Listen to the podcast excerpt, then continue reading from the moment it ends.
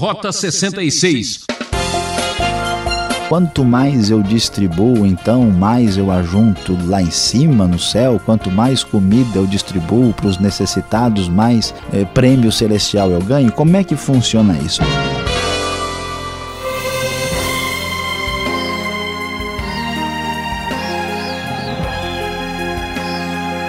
Rota 66, o programa que leva você a uma viagem de reconhecimento da vida. Hoje, mais um dia de estudo bíblico e aventura pelas páginas do livro de Mateus, destacando o capítulo 25. Extra, extra, chegou o dia J. Este será o tema do professor Luiz Saião, que analisa as palavras de advertência de Jesus anunciando juízo. Vivendo numa sociedade permissiva, nos acostumamos com a ideia de que tudo é normal e aceitável, não é mesmo? Mas na vida nada ficará impune. O que se planta, colhe. Juízo, julgamento e justiça. O seu dia vai chegar, se prepare e saiba como agora. Você com certeza já ouviu falar do dia D, mas, mas neste caso não é o dia D, o dia J. O dia J é o dia de Jesus, o dia do julgamento, o dia do juízo. Pois é, vamos então prestar atenção ao texto bíblico para ver que dia J é esse que está chegando. Jesus vai prosseguir este seu discurso que nós vimos que tem a ver com o final dos tempos, que foi anunciado ali no capítulo 24 de Mateus. E no capítulo 25 ele vai dar continuidade e vai enfatizar a necessidade de prontidão para esse dia que está chegando. Então ele vai falar sobre o assunto, mencionando aqui duas parábolas importantes sobre o tema. Então, o texto da NVI nos diz que o reino dos céus será semelhante a dez virgens que pegaram suas candeias e saíram para encontrar-se com o noivo. Cinco delas eram insensatas e cinco eram prudentes. As insensatas pegaram suas candeias, mas não levaram óleo. As prudentes, porém, levaram óleo em vasilhas junto com suas candeias. O noivo demorou a chegar e todas ficaram com sono e adormeceram. À meia-noite ouviu-se um grito: o noivo se aproxima, saiam para encontrá-lo. Então todas as virgens acordaram e prepararam suas candeias. As insensatas disseram às prudentes: Dei-nos um pouco do seu óleo, pois as nossas candeias estão se apagando. Elas responderam: Não, pois pode ser que não haja o suficiente para nós e para vocês. Vão comprar óleo para vocês. E saindo elas para comprar o óleo, chegou o noivo. As virgens que estavam preparadas entraram com ele para o banquete nupcial e a porta foi fechada. Mais tarde, Vieram também as outras e disseram: Senhor, Senhor, abra a porta para nós. Mas ele respondeu: A verdade é que não as conheço, portanto vigiem, porque vocês não sabem o dia nem a hora. Como podemos observar, esta parábola tem o propósito específico de enfatizar a necessidade de estar preparado para a volta de Cristo. Então a parábola separa dois grupos de virgens que estão aguardando o noivo que vai chegar à meia-noite. É evidente que estamos num contexto cultural distinto do nosso, que precisa ser compreendido no seu próprio cenário, e elas então estão aguardando com a sua única fonte de luz e luminosidade, que são as candeias aqui alimentadas por óleo, semelhante às nossas lamparinas encontradas aí pelo interior do país. E aqui nós vamos perceber que as que eh, são chamadas insensatas são aquelas que não se prepararam adequadamente no devido tempo. A parábola pretende enfatizar que como nós não podemos prever a volta de Cristo, como nós não podemos saber o dia e a hora, é necessário estar preparado, estar atento, porque o dia de Jesus, o dia J, vai chegar. Continuando no texto de Mateus 25, nós lemos que também será como um homem que, ao sair de viagem, chamou seus servos e confiou-lhes os seus bens. A um deu cinco talentos, a outro deu dois e a outro um. O a, senhor né, destes servos dividiu aí conforme a a cada um deles e partiu de viagem. Então, o que acontece nessa famosa parábola dos talentos? O homem que havia recebido cinco talentos aplicou estes talentos e ganhou mais cinco. O outro que tinha recebido dois talentos fez a mesma coisa e ganhou mais dois. Mas aquele que tinha recebido um talento só, preste atenção e veja, prezado ouvinte, a atitude deste homem. Ele cavou um buraco no chão escondeu ali o dinheiro, né, o talento uh, do seu senhor. Um talento era uh, uma, uma peça de prata grande que pesava cerca de 34 quilos. Então dá para entender como é que ele cava um talento, porque alguém fica imaginando como assim, né?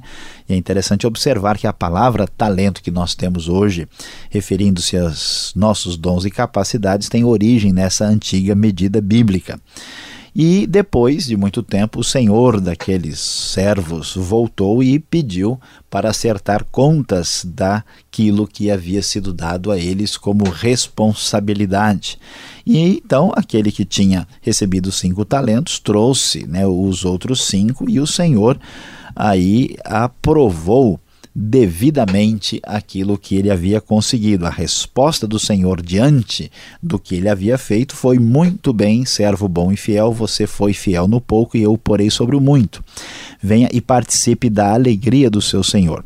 O que tinha recebido dois talentos teve a mesma situação revelada aqui no texto. Ele ganhou mais dois, mostrou isso perante o seu senhor. O senhor lhe disse: então, muito bem, servo bom e fiel, você foi fiel no pouco, eu o porei sobre muito, venha e participe da alegria do seu senhor. Por fim, aquele que tinha recebido um, só talento disse: Eu sabia que o senhor é um homem severo, que colhe onde não plantou e junta onde não semeou. Por isso tive medo, saí e escondi o seu talento no chão. Aqui está o que lhe pertence. Interessante que, sem ter uma perspectiva positiva e de fé de fazer com que o talento rendesse, este homem acusa o Senhor de ser muito exigente, ele é dominado pelo medo, ele age motivado aí pelo temor e não produz nada, e assim traz a única coisa que tinha recebido de volta.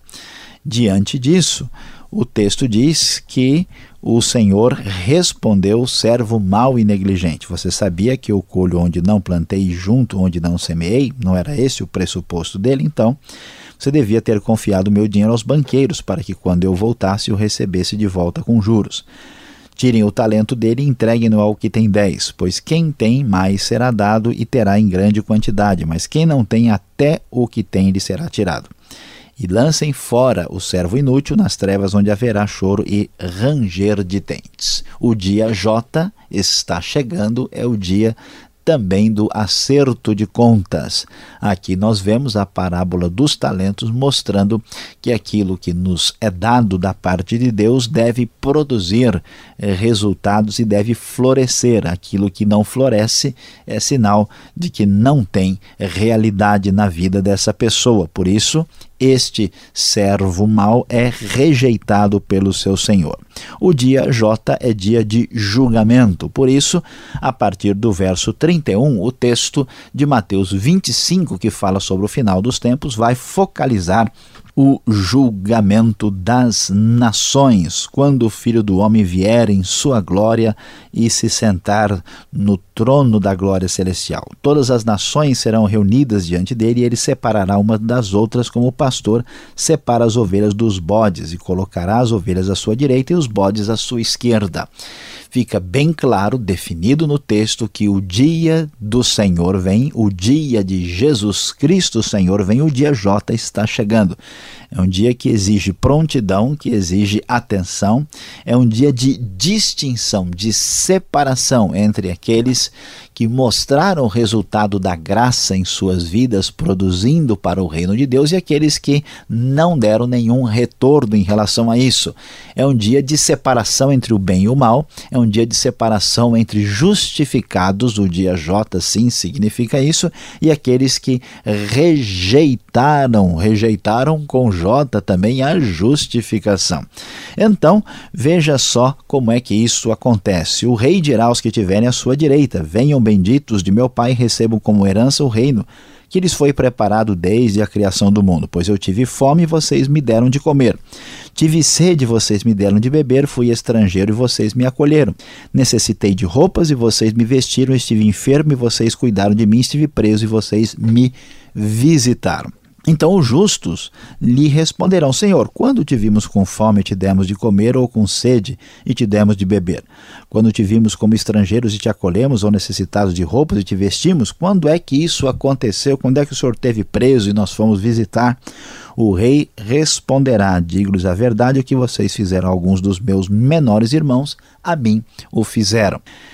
Nesta separação, aqueles que são aprovados por Deus, aqueles que estão em aliança com Jesus, são aqueles que transbordaram a relação da graça que estava em suas vidas para serem ministros da graça na vida de outras pessoas necessitadas e que foram devidamente acolhidas e abençoadas e beneficiadas todo tipo de boa atitude para com o próximo e semelhantes são destacadas aqui, especialmente por aqueles que estavam em situação de necessidade.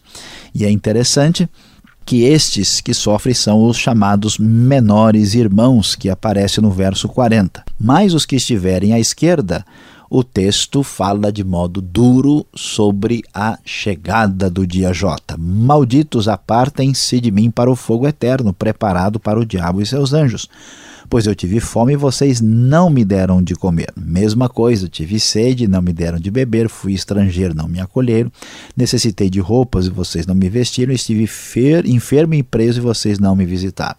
Eles também responderão: Senhor, quando te vimos com fome? Quando é que isso aconteceu? É interessante que os primeiros não lembravam do bem que haviam feito e estes aqui não lembram do da rejeição da prática do bem presente em suas vidas. Ele então responderá: Digo-lhes a verdade, o que vocês deixaram de fazer, alguns desses mais pequeninos também a mim deixaram de fazer. Esses irão para o castigo eterno, mas os justos para a vida eterna. Então, prezado ouvinte, o dia J está chegando, o dia que representa o ponto final da nossa história. Diante desta grande verdade, é preciso dar atenção à nossa vida e ver se esta justiça, esta justificação de Deus é uma realidade. Como está a sua vida? Você está preparado? Cuidado, extra, extra, o dia J está chegando.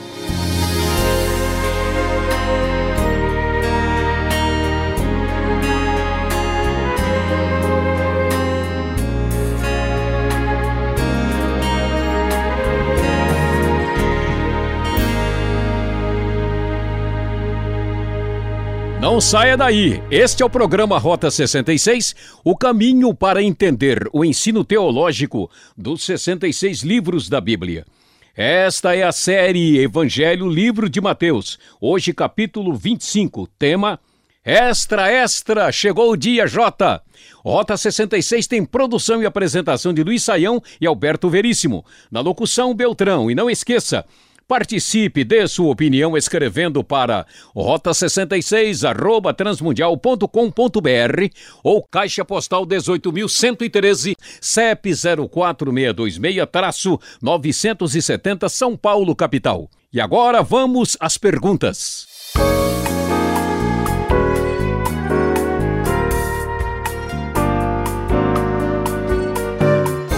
Chegamos agora com as perguntas depois da ministração, da aula, exposição em Mateus 25 do professor Luiz Saião.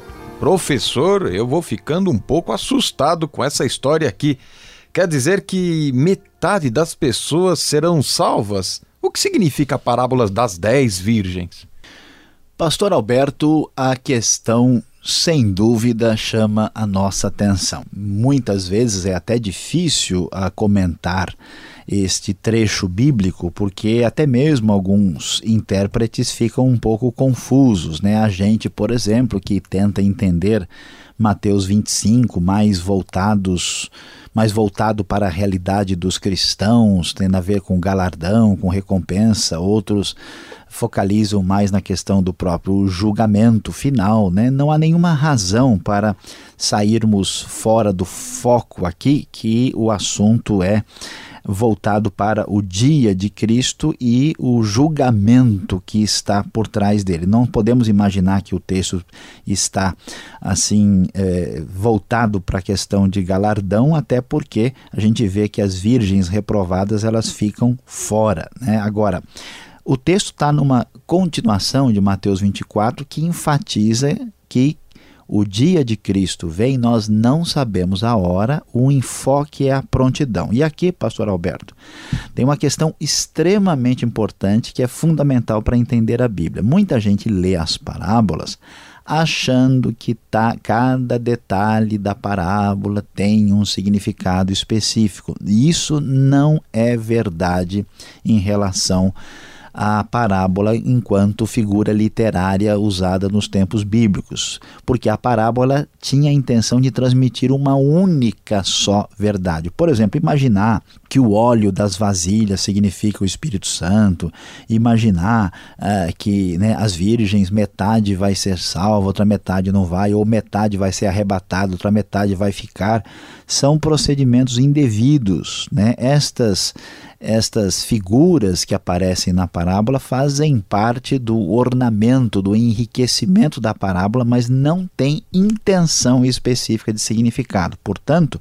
o que a parábola das dez virgens está ensinando é simplesmente que as virgens, isto é, aqueles né, que vão ser salvos, que são os que aguardam a vinda de Cristo e creem nele, por isso estão preparados, eles sim vão estar com o noivo, com o Senhor. E aqueles que são reprovados, não esperam isso e acabam ficando para trás. Por isso que a palavra é bastante dura no verso 12, a verdade é que não as conheço. Desta forma, tem muita gente pisando na parábola, né, professor? Exatamente. Agora, a parábola dos talentos, ela não ensina uma salvação por produtividade, um pragmatismo? Como entender uh, este ensino de Jesus? Pois é, olhando à primeira vista, né, novamente surge essa discussão. Será que esse texto está falando aí de galardão que a gente vai receber? Né? Depois os salvos vão fazer a contabilidade final na, na, na vida eterna e vamos ver como é que cada um produziu né, e então quem produziu menos vai estar numa situação mais difícil? Parece que a ideia não é essa, a ideia é mais dura. Tanto é que o último servo aí, que é, é lançado nas trevas, onde haverá choro e ranger de dentes, é chamado de servo inútil. Então parece mais a descrição de alguém que é reprovado. O que significa isso? Esses talentos, eles mostram os sinais da graça de Deus na nossa vida, que nos atinge, Deus nos dá, e essa graça se é verdadeira, ela deve transbordar e mostrar os resultados decorrentes dessa graça. Não é exatamente um pragmatismo ou uma produtividade no sentido aí contemporâneo da palavra, mas é um resultado decorrente de uma realidade que se mostra em nossa vida. A questão fundamental da parábola é, está no próprio discurso né, do último servo lá que é reprovado, porque ele mostra a sua visão do Senhor, que é uma visão deturpada de Deus. Ele imagina Deus severo demais, que exige muito, portanto, ele escondeu e está levando de volta aquilo que veio. Ele não tem uma visão do Senhor gracioso, bondoso, tem uma visão distorcida, o que mostra que ele está longe do reino de Deus, do, reino de Deus. Portanto, a parábola não tem essa intenção assim tão pragmática e puramente produtiva, né? mas mostra o resultado de uma verdadeira graça derramada na vida de quem é, conheceu o reino de Deus por meio de Cristo. Olha que interessante o verso 32, professor. É a ONU aqui reunida, JNU, né? Julgamento das Nações Unidas. Como será o julgamento das nações? Haverá países condenados, países salvos? Fico pensando o que será do nosso Brasil. É, pastor Alberto, é necessário prestar atenção aqui. Né? Esse tema do julgamento das nações já é uma realidade que vem desde os profetas. Vamos lembrar lá de Isaías, de Jeremias, você tem uma lista de nações que recebem o juízo de Deus. Agora, pensando sobre o juízo final aqui, é importante destacar que o julgamento das nações se refere aos indivíduos de todas as nações e não as nações em si, porque não há nenhuma referência na Bíblia de que na vida eterna, no porvir, nós vamos ter a realidade do mundo separada por nações. E há uma possibilidade muito limitada, pequena na nossa opinião, que pode ser uma referência ao milênio e, e talvez as nações recebendo o julgamento conforme o seu procedimento, mas o sentido não pode ser esse, porque veja o verso 41, ele vai dizer aos que tiverem à sua esquerda, malditos, aparte-se de mim para o fogo eterno preparado para o diabo e seus anjos. Parece ser o tema da condenação é, eterna e tem a ver com o que é feito do reino de Deus. Então, o julgamento das nações nações não são países propriamente ditos, portanto, o Brasil, nesse caso, não precisa ser considerado enquanto nação, mas sim cada um dos brasileiros vão ter que dar conta a Deus ah, pela vida que viveram e se eles responderam adequadamente ao Rei das Nações, que é o Rei Jesus, que voltará para o grande dia J. Agora, para terminarmos aqui as nossas perguntas, os últimos versículos do capítulo 25, ele não está ensinando salvação por obras, caridade, né? Como é que eu posso entender um texto bíblico deste que termina falando desta forma? É, pastor Alberto, é interessante, sabe que muita gente assim que está uh, vem de um contexto, por exemplo, de igreja evangélica, às vezes assusta, né? Olha, eu tive fome, vocês me deram de comer, tive sede, vocês me deram de beber, fui estrangeiro e vocês me acolheram, necessitei de roupa, vocês me vestiram, estive enfermo, me cuidaram de mim, estive preso. Então dá a impressão que se a gente né, dá comida ao necessitado, uma mesmo cesta básica, uma cesta né? básica, nem, nem que seja aqui que se entenda os pequeninos como pessoas da comunidade da fé, a cristãos, né, a impressão é, puxa, quanto mais eu distribuo, então mais eu ajunto lá em cima no céu, quanto mais comida eu distribuo para os necessitados, mais uh, prêmio celestial eu ganho. Como é que funciona isso? Aqui a gente precisa entender bem a separação das coisas, já que o assunto, inclusive, aqui é separação. Pastor Alberto, quando uma pessoa faz o bem, socialmente falando, na esperança de adquirir pontos, fazer uma espécie de contagem de milhagem celestial para que ele receba a premiação lá em cima, a pessoa está fora do foco. Não existe na Bíblia uma salvação pelas obras, uma salvação pelo mérito humano. A Bíblia é clara, clara em dizer que pela graça nós somos salvos por meio da fé. É, não vem das obras para que ninguém se glorie, né? Então, como é que a gente entende isso? A questão é a seguinte: se é verdade que a graça de Deus nos atingiu, o favor imerecido, o amor de Deus no nosso coração, se isso é fato, isso vai produzir em nós uma ação graciosa na vida. Então, existem obras que são decorrentes da salvação. E aqui é claro que essas obras elas têm a ver com a sensibilidade da necessidade do nosso semelhante em todos os aspectos, o nosso próximo. Então veja, o que chama atenção é que quando estes que são salvos, que são separados para o seu Senhor, quando eles chegam lá, o Senhor diz: Olha, vocês fizeram isso, isso, isso, e eles, é mesmo? A gente não estava nem sabendo. Quando é que a gente fez isso? Eu não, não tenho isso anotado na minha agenda. Por quê?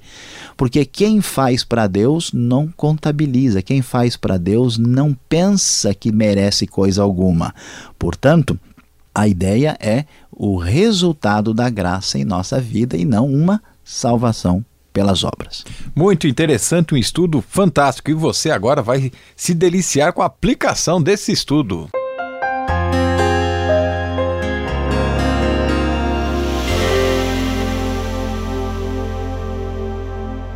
No Rota 66 de hoje, você acompanhou conosco Mateus capítulo 25. Sim, o tema foi muito interessante. Falamos sobre extra extra. Chegou o dia J. É verdade, meu prezado ouvinte, a história transcorre no seu curso, mas Deus tem o ponto final já marcado quando chegará o dia de Jesus, o dia do julgamento, o dia do juízo, o dia J está chegando. E depois de termos lido e estudado as parábolas e tudo que está escrito nesse capítulo, qual é a grande verdade a ser guardada no coração, qual é a grande aplicação? Depois de termos ouvido tudo, devemos entender que se Deus nos salvou de fato, isso precisa ficar muito claro e evidente em nossa vida e nos nossos atos.